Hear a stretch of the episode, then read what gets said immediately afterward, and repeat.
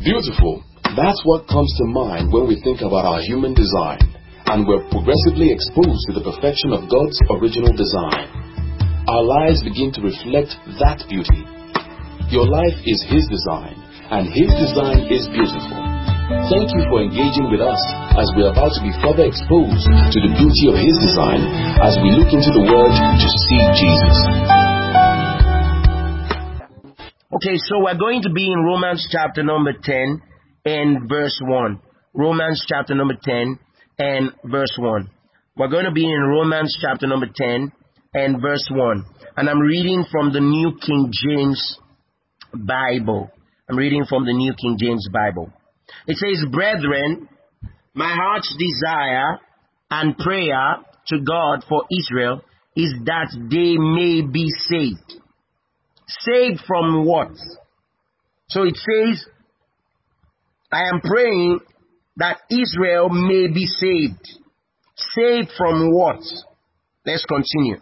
For I bear them witness that they have a zeal for God, but not according to knowledge. So, in other words, Paul is saying, my prayer and heart's desire for the Jews, for Israel, is that they may be saved. What are they going to be saved from?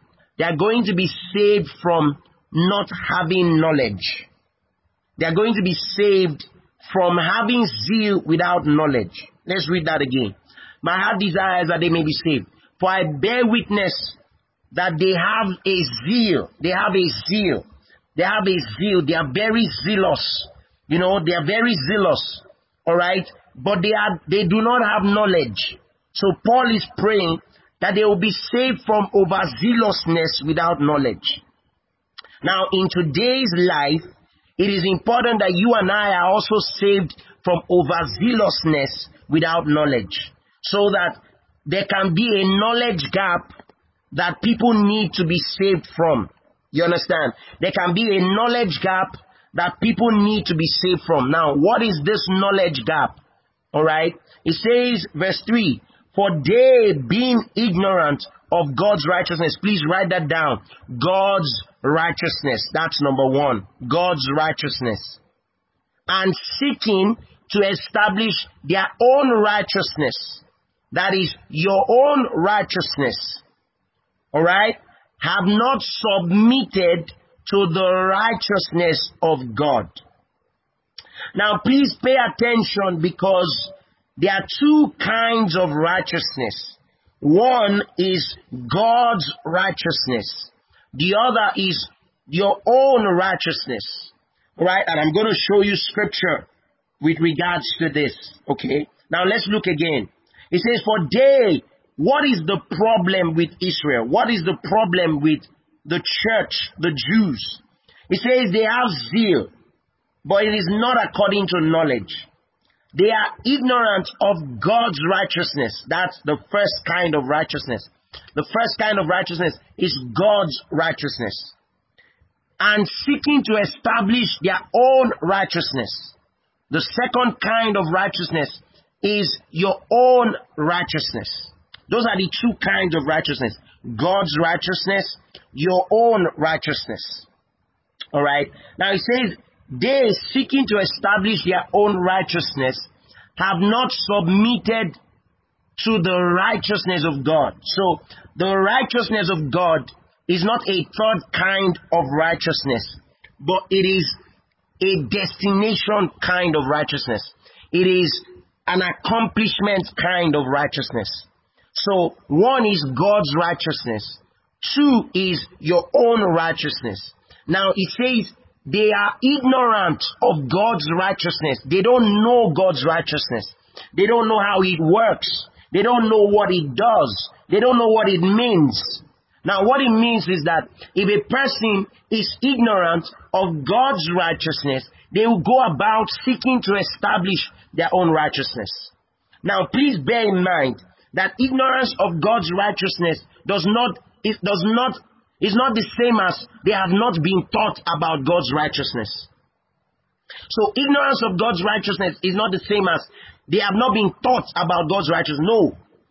Ignorance of God's righteousness simply means that they have refused to be aware of God's righteousness. You know, ignorance comes from something you ignore. So when you say a person is ignorant, it means that they have ignored. It doesn't necessarily mean that knowledge is not available. It just simply means that they have ignored the knowledge. So knowledge can be available, but they have ignored the knowledge.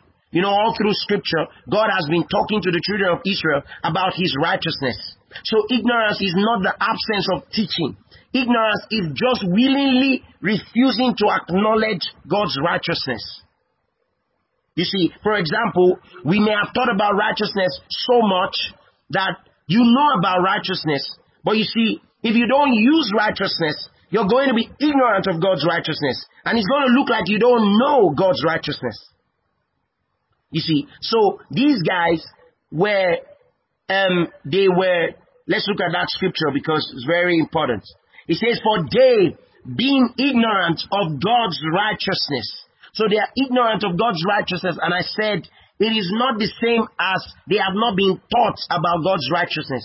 It is that they have simply ignored God's righteousness. It is what you ignore that you become ignorant about. Knowledge can be available in a particular area, but if you ignore it, you become ignorant about it.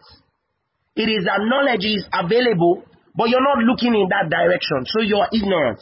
It says, they, being ignorant of God's righteousness, and seeking to establish their own righteousness. That's even proof that they are aware of God's righteousness, but they choose to ignore it.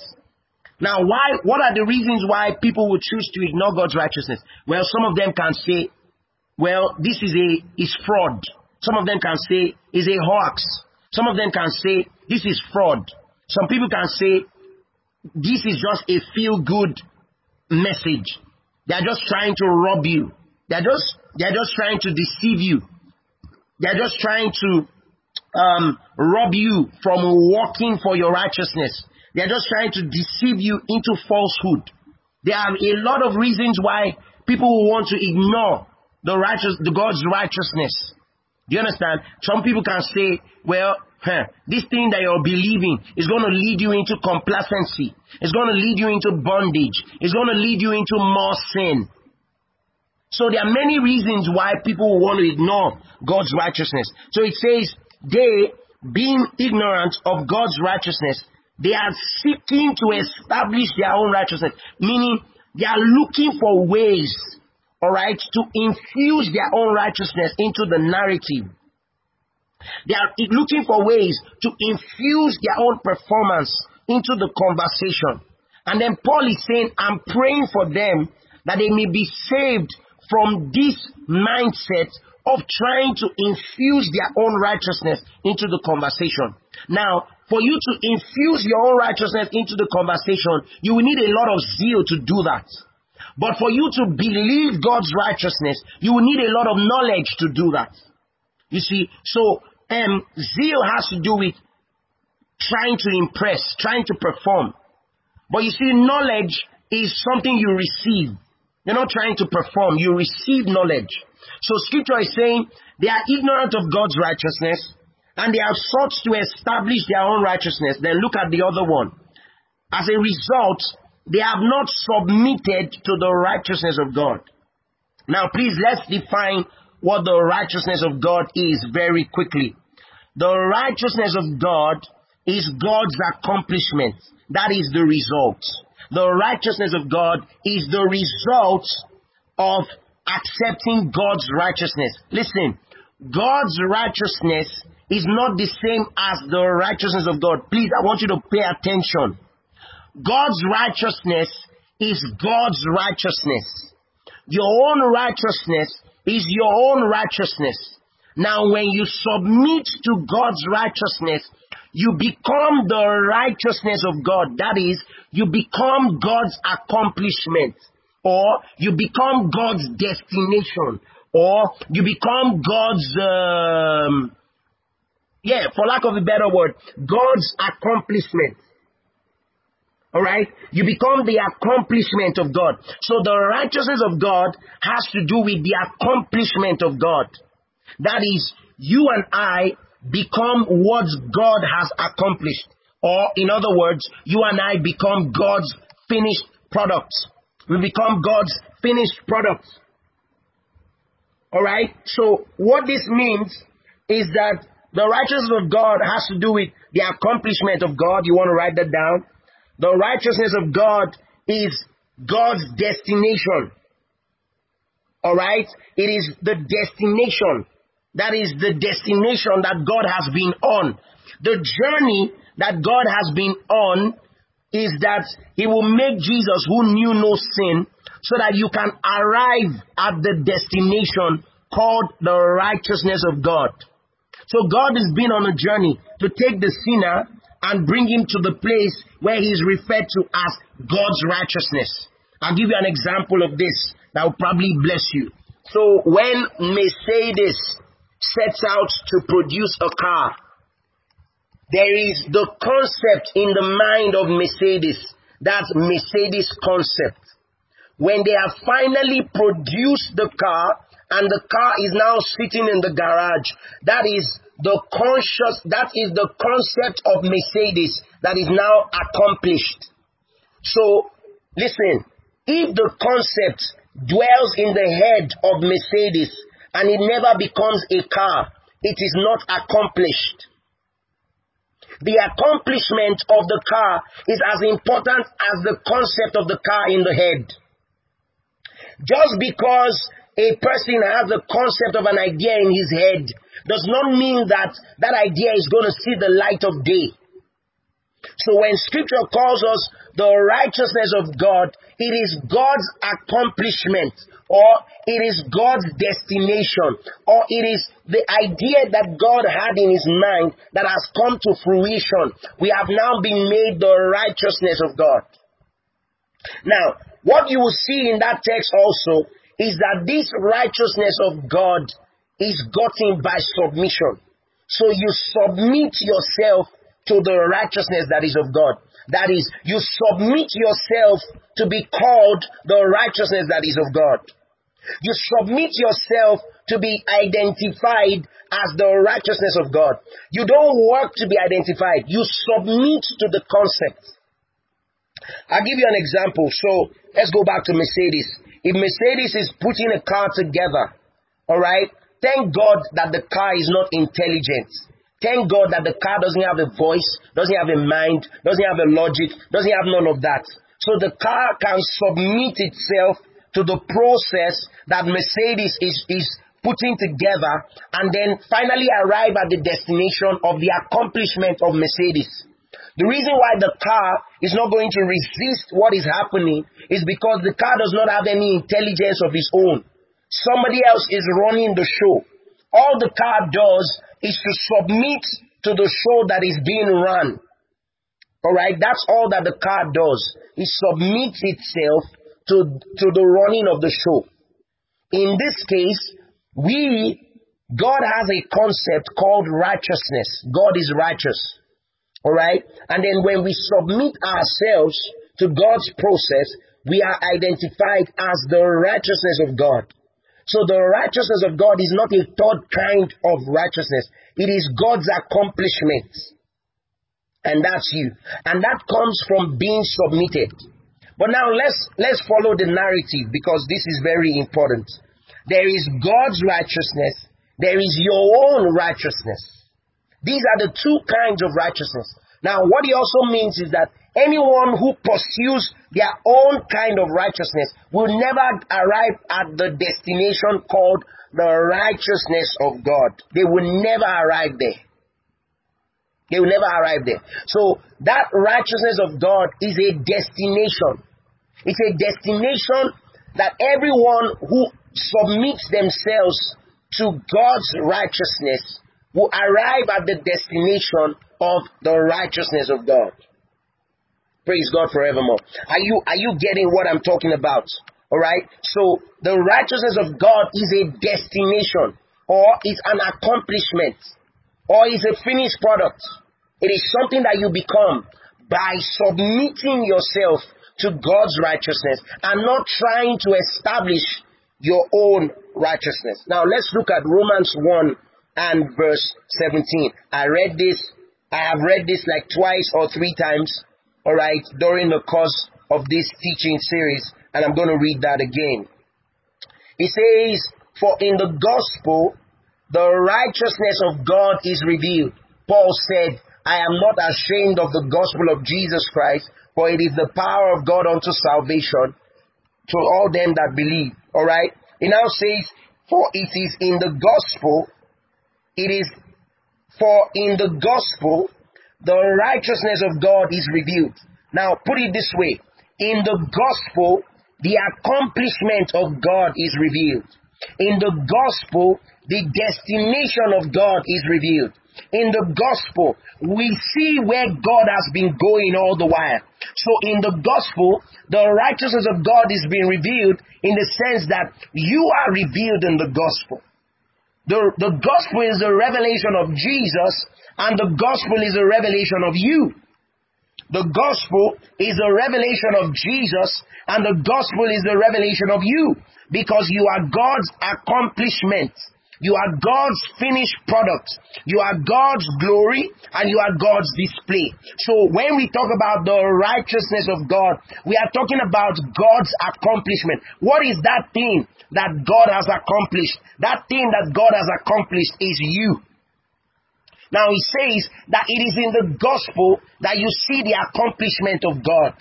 So what, what are we saying? It is in the gospel that you see that you are all that God has been trying to accomplish all this while, and you are the accomplishment of God. So I told you all that I'm going to give you different um, definitions of righteousness. So in this definition today, righteousness is the accomplishment of God. Righteousness is that which God has accomplished in Christ Jesus, and righteousness is you. You want to write that down. Righteousness is that which God has accomplished in Christ Jesus. And righteousness is you. Now, let's look at a scripture that is very important. When righteousness, oh Father, thank you because there is boldness in the declaration of the gospel. In Jesus' holy name. Amen. Now listen, when righteousness is sitting on the throne of your heart. For example, you say, I am the accomplishment of God. I am the one that God has accomplished. I am the one that God set out to accomplish all the while. I have become the righteousness of God. I have become the righteousness of God. I, am beco- I have become the product that God is selling. Do you know that you are God's accomplishment? Imagine that Mercedes could speak. Imagine that the Mercedes Benz could speak. And then it goes on to say, well, I am, I am the one that Mercedes has accomplished. This is the accomplishment of Mercedes. I am the pride of Mercedes. I am the boldness of Mercedes. You understand? When Mercedes stands to talk, Mercedes talks boldly. Why? Because they have me in the market. So when God stands to speak, God stands to speak boldly because he has you. He has Jesus, his son, and Jesus and his finished work has produced you. You are the righteousness of God.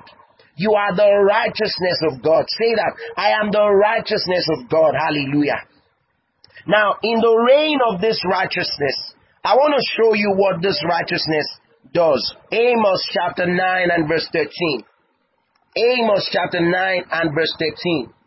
Amos chapter 9 and verse 13. Somebody want to put that out. Amos chapter 9 and verse 13. The book of Amos chapter number 9 and verse 13. Here's what it says. I'm reading from the NIV. It says, the days are coming, declares the Lord, when the reaper will be overtaken by the plowman and the planter by the one treading grapes. New wine will drip from the mountains and flow from all the hills. Let's start again. He says the days are coming. Now once you read that, the question that you want to ask is, what days are this? What days are this? The days are coming. What days is being described here? Now I want you to remember that Amos is a prophet, same like Isaiah, same like um, um, um, same like Jeremiah and all of that. And Jesus said something very important. He says, I came in the volume of the book as it is written of me. So if the um, Amos is talking about the days are coming, well then you must realize that the days that are coming is signifying the days of Jesus, the days of the gospel, the days of the finished work. The days are coming. You've got to understand that. It says the days are coming. Jesus said, all of the book is written about me. So when you look at scripture, you're, you're, not supposed to be thinking, oh, is he talking about Israel or blah, blah, blah. No, he's talking about Israel, but he's talking about Jesus. He's talking about the days of the gospel. So we, we can all agree that all scripture was written pointing to Jesus. All right. And then scripture is saying the days are coming. If you're an intelligent person, you're going to begin to ask yourself, what are these days? What are the days that he's talking about? What are the days that he's talking about? Well, he's talking about the days of the gospel.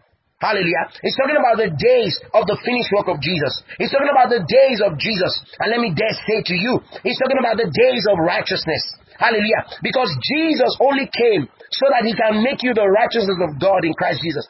So he's talking about the days of this accomplishment of righteousness. Glory to God. He's talking about the days of this accomplishment of righteousness. But now let me let me show you what the, the conversation means. Now we know that he's talking about the days of the accomplishment of righteousness, the days when this righteousness is, is fulfilled. He's talking about the days of the gospel. That people will believe in the gospel and then they would become the righteousness of God. That's the days that he's talking about here. Now he says, the days are coming, declares the Lord, when the reaper shall be overtaken by the plowman. Now you've got to understand what is, what is, what is, what is, um, going on right now. You've got to understand what's going on. He's saying that the reaper, remember, the reaper is somebody who comes to take in the harvest. The plowman is the person who prepares to plant the harvest. Sorry, who prepares to plant the seed. Please follow this conversation because once it hits your spirit, light is going to pop out of your heart. Now, the reaper is the one, alright, who is raking in the harvest. The plowman is the one who is getting the ground ready for the seed to be planted. Now he's saying that the reaper will be overtaken by the plowman. What does this mean? Remember also that there, there is a season for planting and there is a season for harvesting.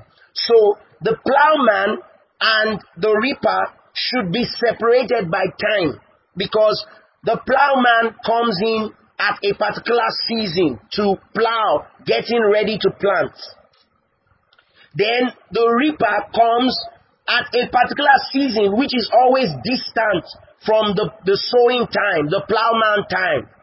Why is he always distant? Because of course the seed has to get into the ground, it has to grow. It doesn't happen overnight. It has to grow. And then, of course, it has to now produce fruits.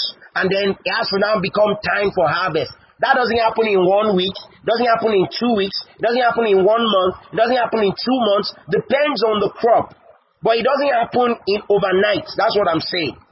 So there is usually a gap between when the plowman gets the ground ready for the seed to be sown and when the harvest comes.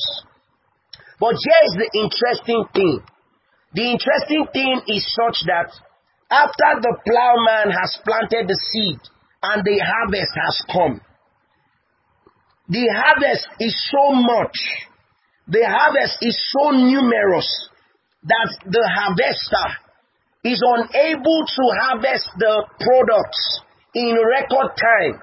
So he's still harvesting the products until it's another season for planting again. Montakabaya. He's still harvesting the products until it's another season for planting. You know, the normal thing is that he's supposed to have finished harvesting and then leave the road or leave the scene or leave the field so that the plowman can go ahead and begin to plant again and uh, can go ahead and begin to get the ground ready for seed planting and all of that. But guess what? What has happened in this text is that the plowman has planted and has gone. Then the harvest has come. But the harvest is so unexpected. The harvest is so numerous. The harvest is so great that now the man who is saddled with the responsibility of taking in the harvest is working and working and working. And as he is working to take in the harvest, he still cannot take away the harvest completely because it's too much. To the point that the plowman meets him on the field. So the plowman gets back to the field, getting ready to plant another, another crop and meets the harvester on the field. Now he does not meet the harvester on the field because the harvester has been sleeping. He meets the harvester on the field because the harvest is too much. The harvest is too much. The harvest is too much. And the guy has not been able to take it all in. Now, what is being described here? In the, in the days that are coming, in the days that are coming, these days of the accomplishment of righteousness, these days of the favor of God, these days of the gospel, these days He's actually describing you. Hallelujah. The days of Jesus, the days of the gospel. How are we going to know those days? The believers in Jesus are not going to be able to experience lack. Because as the seed is planted and the time for harvest comes, all of a sudden they are receiving more harvest than what they planted. All of a sudden the harvest is greater than what they expected. All of a sudden they were expecting four harvests, but now they have more than 400,000 and they are beginning to rake it in, but they cannot rake it all in because it's too much. He's speaking about the days where there's an overflow, the days of abundance, the days of an overflow, the days of the miraculous, the days where the gospel is responsible for an overflow, overflow of resources, overflow of provision, overflow of a mighty supply, overflow of souls, overflow of everything, increase on every side. Listen, it's not a days of scarcity. Can you imagine how amazing it is that the plowman will come back to the field months after, you know, the time that is supposed to come.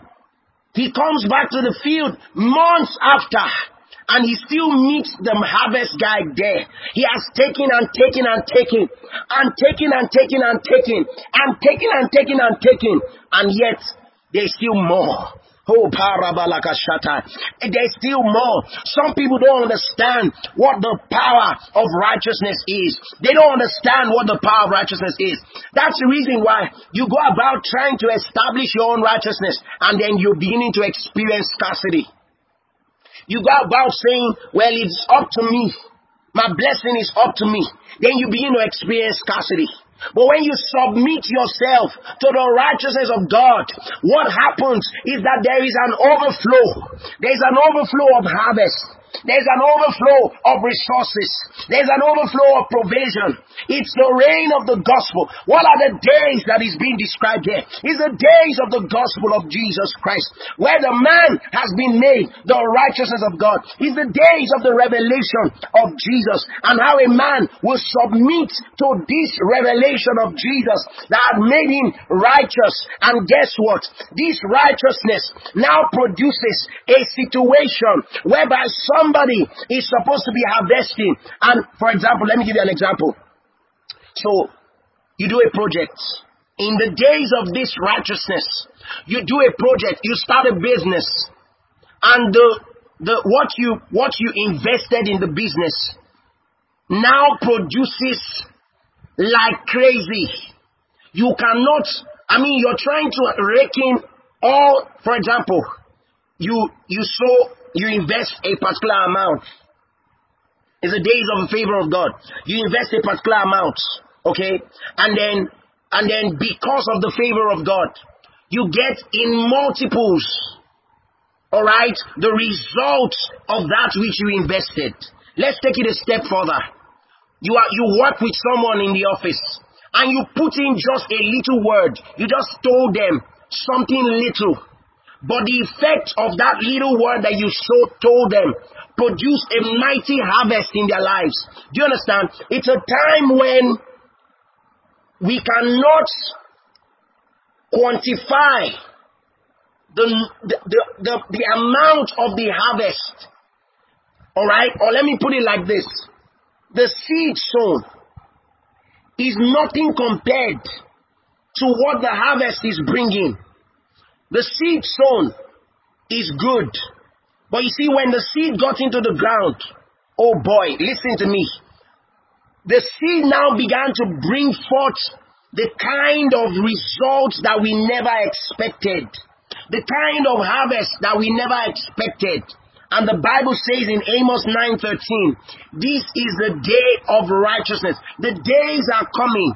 What day is it describing? The days of the righteousness of God. The days of the favor of God. The days where people are submitted to God's righteousness. It is the days of abundance. It is the days where people are unable to lack because of righteousness. So somebody asked me, POD, is there a connection between submitting to God's righteousness and having abundance in your life? I say yes. I say yes.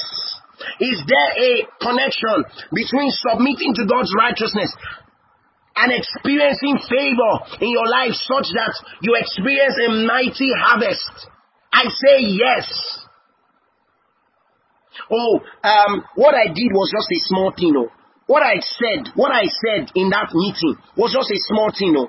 Then the next thing, they called me and they told me that that, that word that I put has become 100 million, has, has produced a turnover of 100 million dollars for my company. And now the, the management is saying that because you're the one that brought that idea, we want to compensate you. We want to give you something back. We want to thank you for being responsible for bringing us to this good place. It's the days of righteousness. It's the days of the favor of God. It's the days of the miraculous.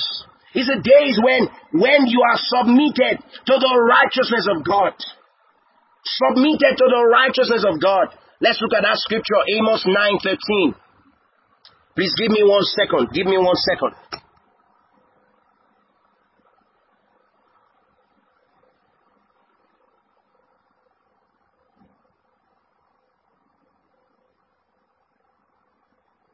Look at Amos 9 and verse 13. It says, The days are coming, declares the Lord, when the reaper will be overtaken by the plowman, and the planter by the one treading grapes. Listen. So, look at this. What is describing here is a closing of gap. Or it's a closing of gap. So, it's like the, the, the, the, the, the sower sows, the plowman plows and sows, and then instantly there is a harvest. And the harvest is so much that we cannot rake it all in. And then it brings back another cycle of planting. And then when we plant, there's also an instant harvest. And then it brings us back to the to us to the season of planting. So there's no time to take it all in. Alright? It's too much. It's too much. The abundance is too much. I can't take it all in. Let me tell you something. In the kingdom of God, God never trains his children to endure scarcity. He never trains his children to endure scarcity. And that's why it's important that you must enthrone righteousness in your mind. Let me tell you, righteousness, I've told you before, it is the nature of God. The nature of God deposited in the human spirit. It is the nature of God. And God does not know how to train you with scarcity. So if you're experiencing scarcity in your life, it is not of God. If you're experiencing scarcity in any area of your life, in ministry, in anything, it is not of God. Because God does not train you with scarcity. You know, the, the, oh boy, I wish, I wish I could, I wish I could just share this with you with a lot more intensity. But maybe I'm going to do this some more on Sunday. What am I saying to you? All right. Declares the Lord, the days are coming when the reaper will be overtaken by the plowman. There is a closing of gap You can't even finish all that the Lord has given to you, and then there is more. You can't finish all that the Lord has blessed you with, and now He's bringing more. This idea that we've run out of provision, we've run out of supply, and there's nothing coming in. It's not the will of God.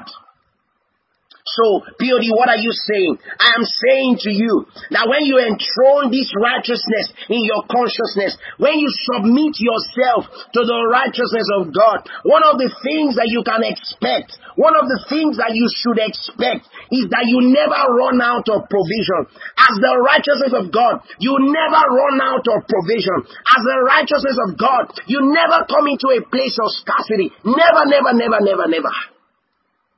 You see, because righteousness also describes that, that which God does and does it well. Righteousness describes the nature of God.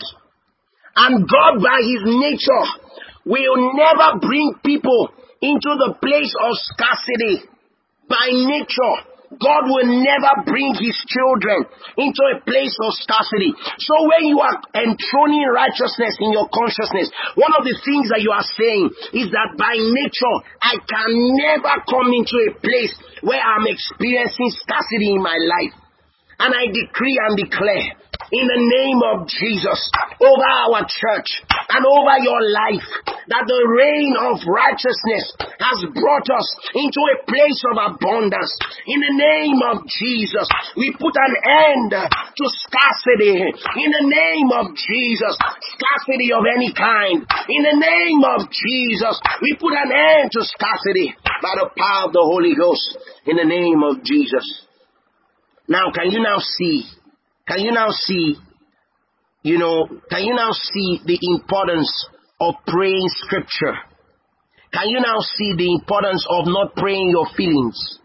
You see, every time as a believer, every time you pray your feelings, you are shortchanging yourself and you are limiting yourself. Every time you pray your feelings, you are shortchanging yourself and you are limiting yourself. Because your feelings are produced by your logic. They're produced by your human mind. And your human mind is limited, is, is, is limited in its scope. Your human mind is limited in what it can understand. So what are the days that is being described here? The days of the supernatural compression of time. It is the days of righteousness. What will righteousness produce for all who submit themselves to the righteousness of God? Well, you can see it for yourself. You can see it for yourself. It's a time where the gospel is reigning supreme. And then this gospel is ushering the people into seasons of unending abundance. Do you know what that means? Let me, let me look at, look at this. Please look at this. If the plowman always meets the harvester on the field, and the harvester always meets the plowman on the field, do you know what that means? It then means that there's no break in the cycle of provision. There's no break in the cycle of abundance. It means that, look, we can't even tell which one is planting season or harvest season anymore because everything just looks the same. We don't even know which one is planting season because when we are planting, we are harvesting. When we are harvesting, we are planting. When we are planting, we are harvesting. Where we are harvesting, we are planting. Lord, in the name of Jesus, I pray this over our church. I pray this over everybody under the sound of my voice. I pray this over everybody under the sound of my voice. It's a season where we cannot separate between the planting time and the harvest time because there's a compression of time. There's a compression of time. There's a compression of time. There's a compression of time. Now we don't even know which one is the harvest time and which one is the planting time because every time we are harvesting and every time we are planting glory to God. You know what this scripture is telling you? That God will shock you with the amount of harvest that you are going to receive on a simple seed sown with the consciousness of righteousness. When you are conscious of righteousness, oh, listen to this. Please, please, please listen to this.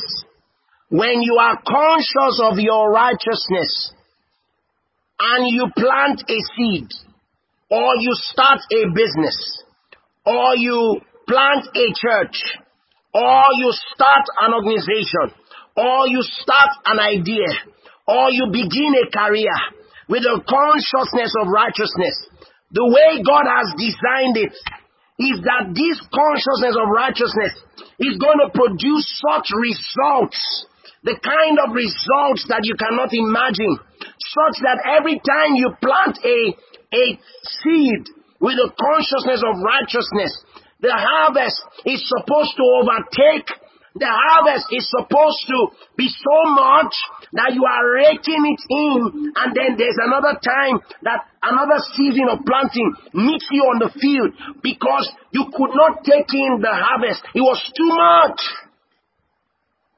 Here's what I'm saying. Every time you start a venture with the consciousness of righteousness, God is, God is obligated to make it successful. So successful that you beat records. So successful that you break protocols. So successful that you become rec- pace setting record setting. You are, the, you know, they say the first time that this ever happened in the industry, then they point to you. The first time that this ever happened in this career, then they point to you. The first time that this ever happened in this ministry, then they point to you. The first time that this ever happened to these people, then they point to you. Why? Because you started and you engage life and you engage your career and you engage your business with the consciousness of righteousness. There's no room for you to think failure. There's no room for you to think defeat. There's no room for you to think frustration. There's no room for you to think lack. There's no room for you to think deadness. You are the righteousness of God. You are that which God has accomplished.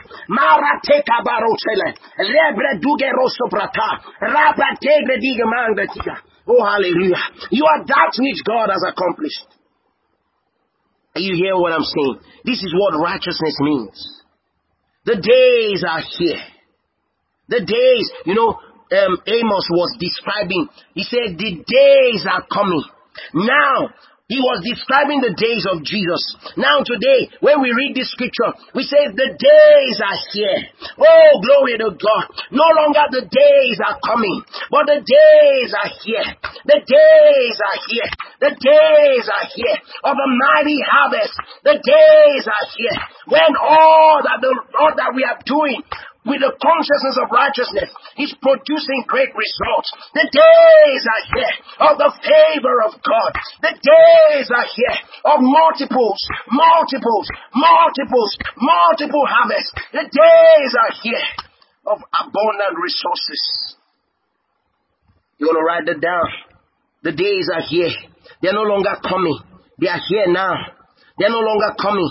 Hallelujah. They are here now. Mondra Taragashtaramandi. Rega Deba Ragadabahaya. Oh, hallelujah. Hallelujah. The days are here of provision. The days are here of a mighty supply. The days are here. Hallelujah. The days are here. Glory to God. You see, it's the days of abundance. You've got to understand this. You've got to believe it.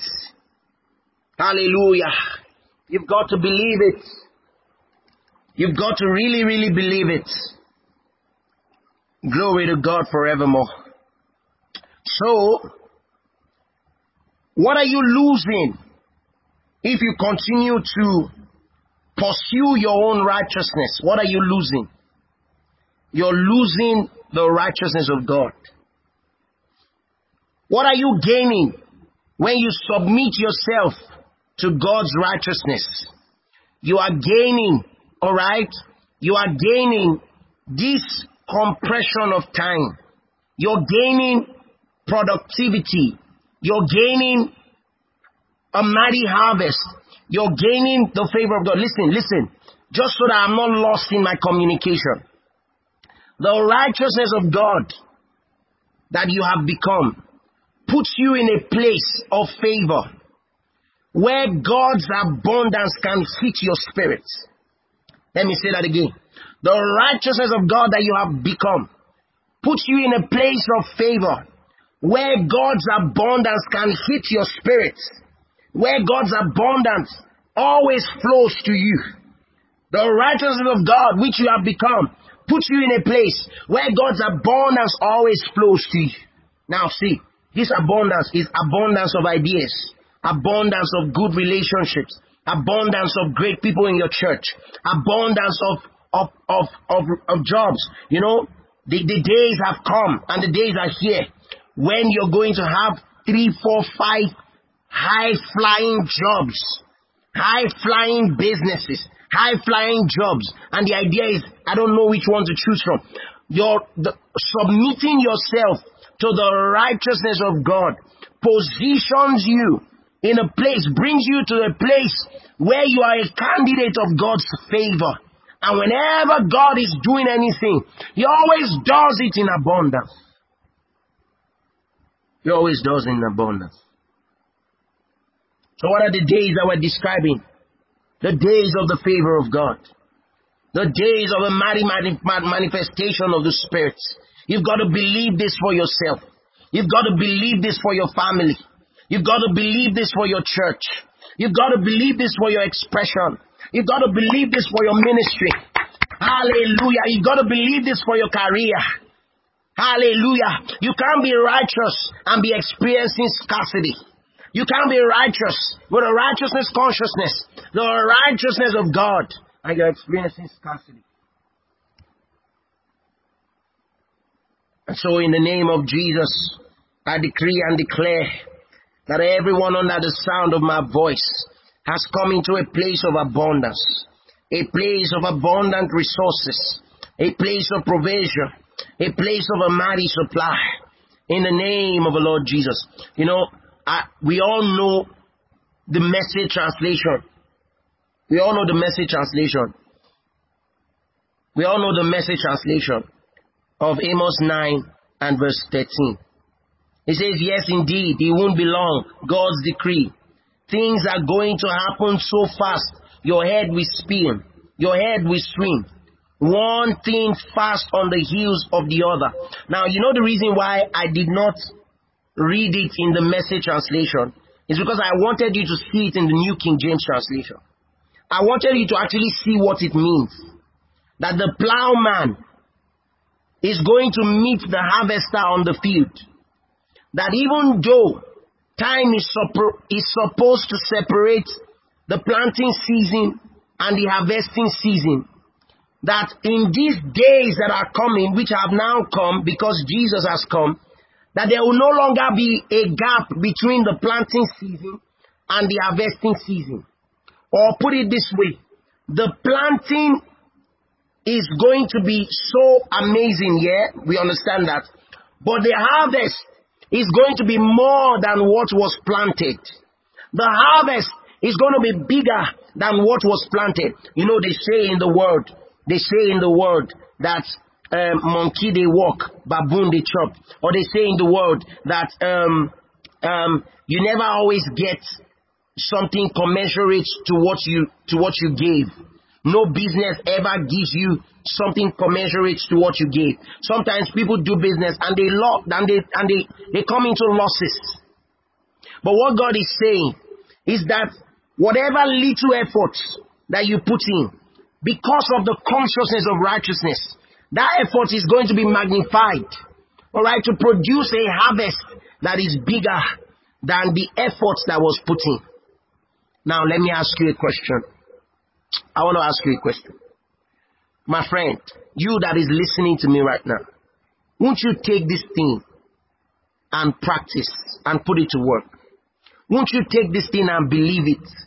And believe it beyond head knowledge.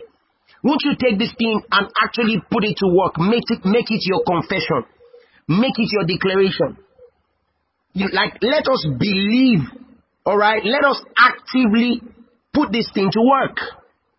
Tonight, before you go to bed, that business that you're starting tomorrow, declare that because you're the righteousness of God in Christ Jesus, you're going to receive more than what you invested.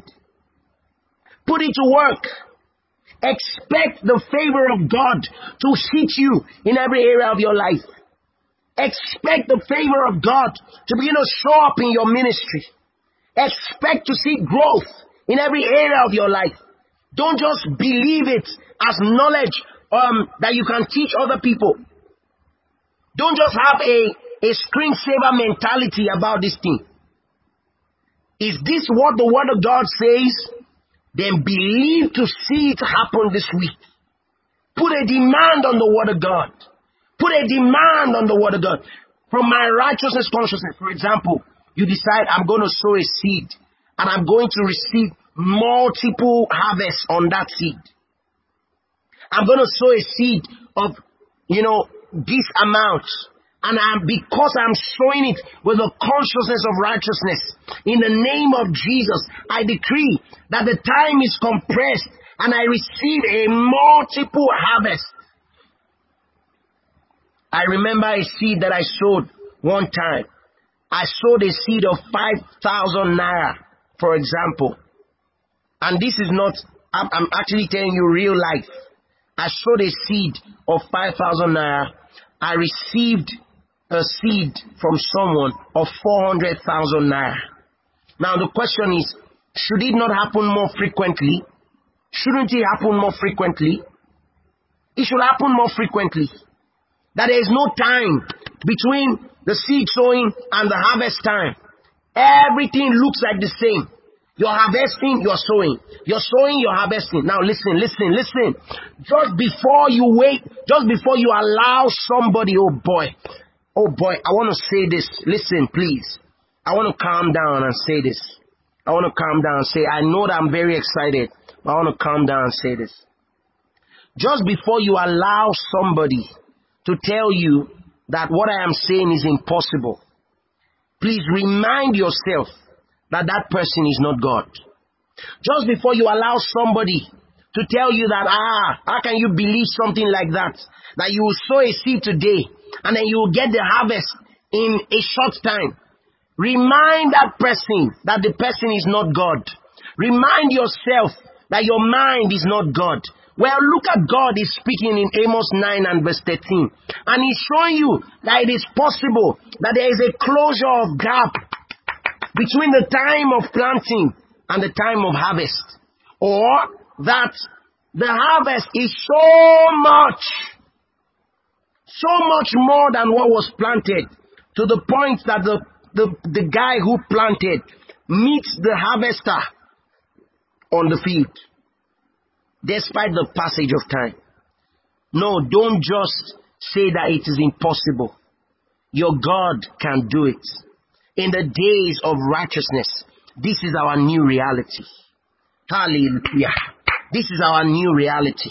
So wherever you are, lift up your hands and declare, I am the righteousness of God in Christ Jesus. Declare that I am God's accomplishment declare that I'm doing everything that I'm doing this year with the consciousness of righteousness. I am planting with the consciousness of righteousness.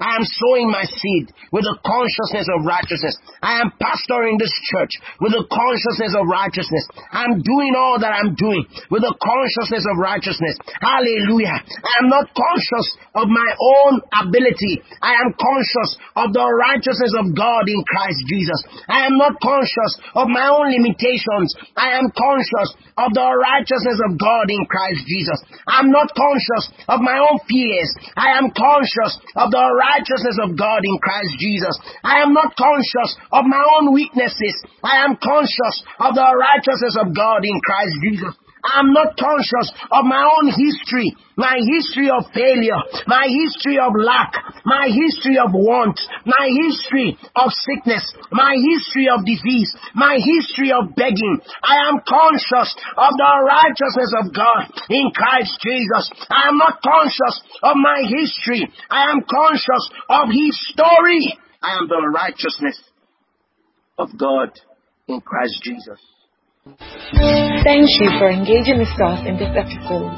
We trust that your life has been beautified.